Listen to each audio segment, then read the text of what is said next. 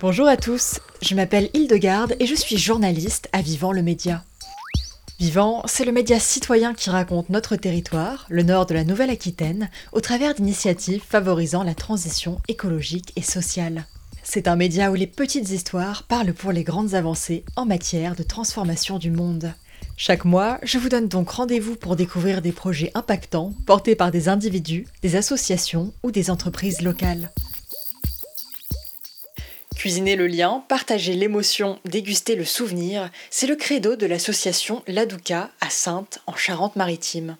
Depuis 2021, cette cantine inclusive et participative permet à des personnes ayant vécu un parcours migratoire de partager leur culture d'origine au travers de plats typiques.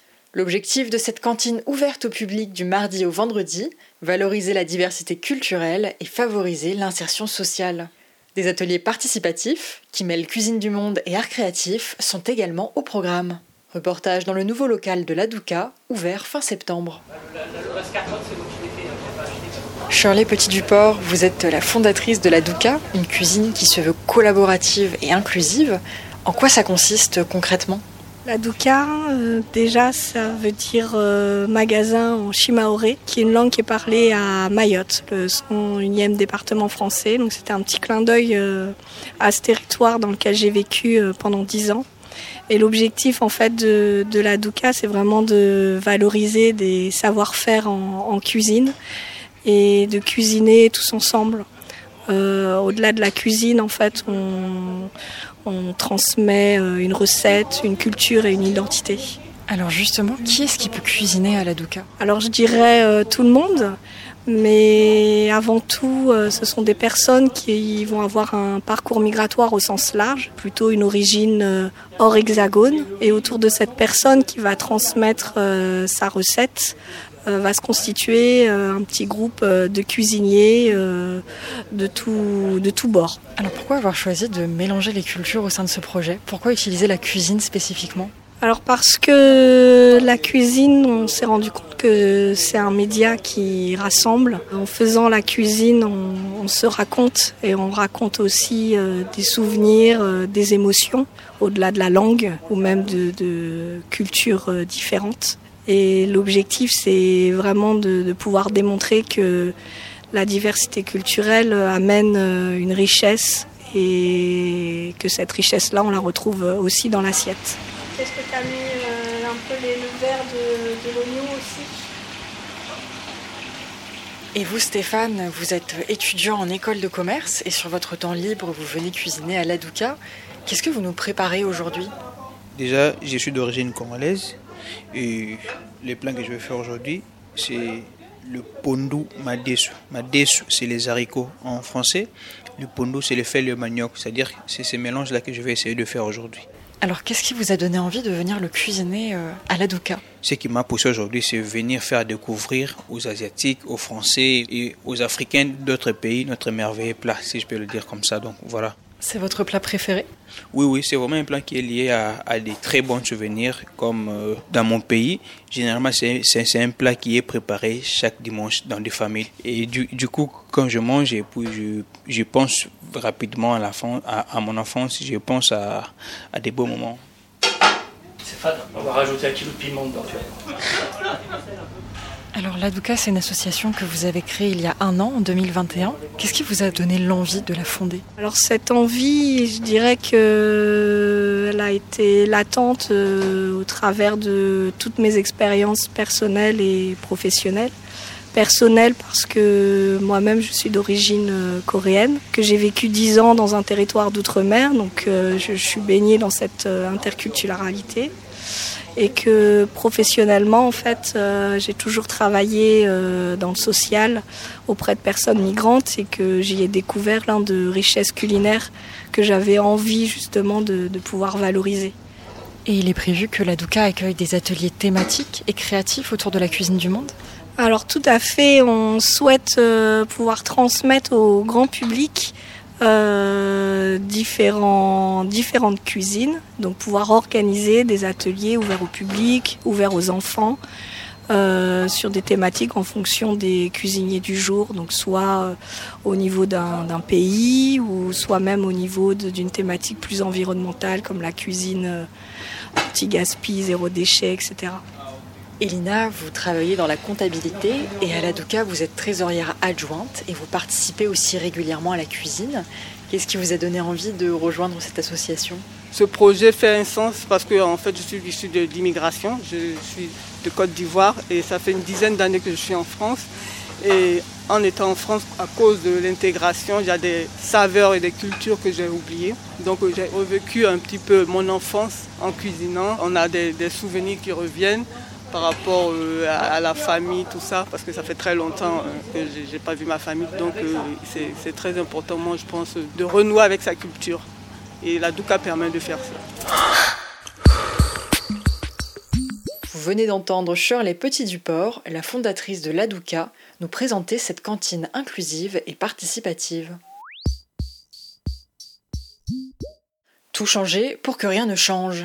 Le 20 novembre s'est achevée la COP27, la conférence des Nations Unies sur le changement climatique. Sous le soleil de Sharm el-Sheikh, en Égypte, les représentants de plus de 190 pays se sont concertés pour définir des actions concrètes pour le climat. Et le bilan, vous allez le voir, est plutôt mitigé. Premier engagement phare, limiter le réchauffement climatique à plus 1,5 degré en 2100 par rapport au niveau pré-industriel. Cet objectif vous semble familier? C'est normal, il a été pris pour la première fois en 2015 pendant la COP de Paris et a été réaffirmé chaque année depuis. Problème, le texte final de la COP27 ne contient pas de mesures fortes pour contraindre les États à réduire leurs émissions de gaz à effet de serre. D'un côté, la déclaration appelle à réduire progressivement l'utilisation du charbon. De l'autre, les progrès sont beaucoup plus timides en ce qui concerne le pétrole et le gaz.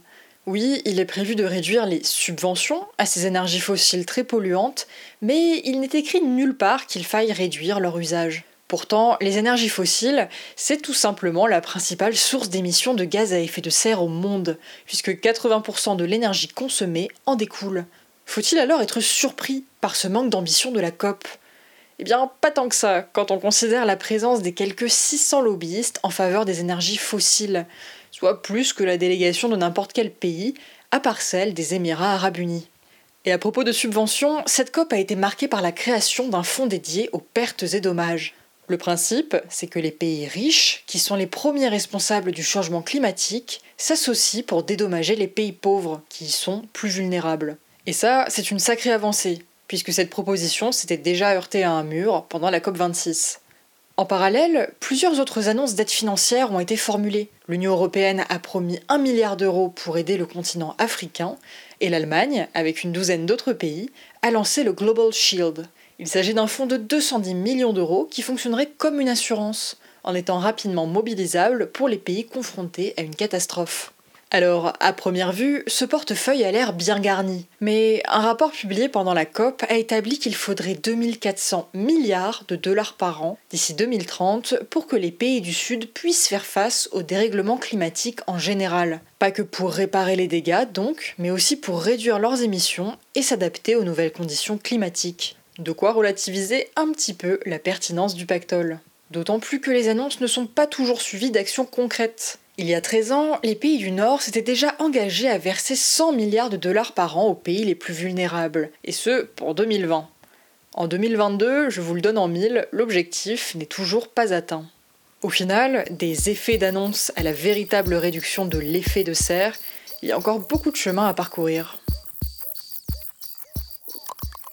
Vous l'aurez remarqué, on a beaucoup parlé chiffres avec la COP27. Car pour comprendre l'urgence climatique et évaluer l'efficacité des moyens pour l'atténuer, il est essentiel d'avoir les bonnes échelles de grandeur. Et c'est la même chose quand on parle d'agriculture. À ce propos, savez-vous combien les pesticides coûtent à la France chaque année?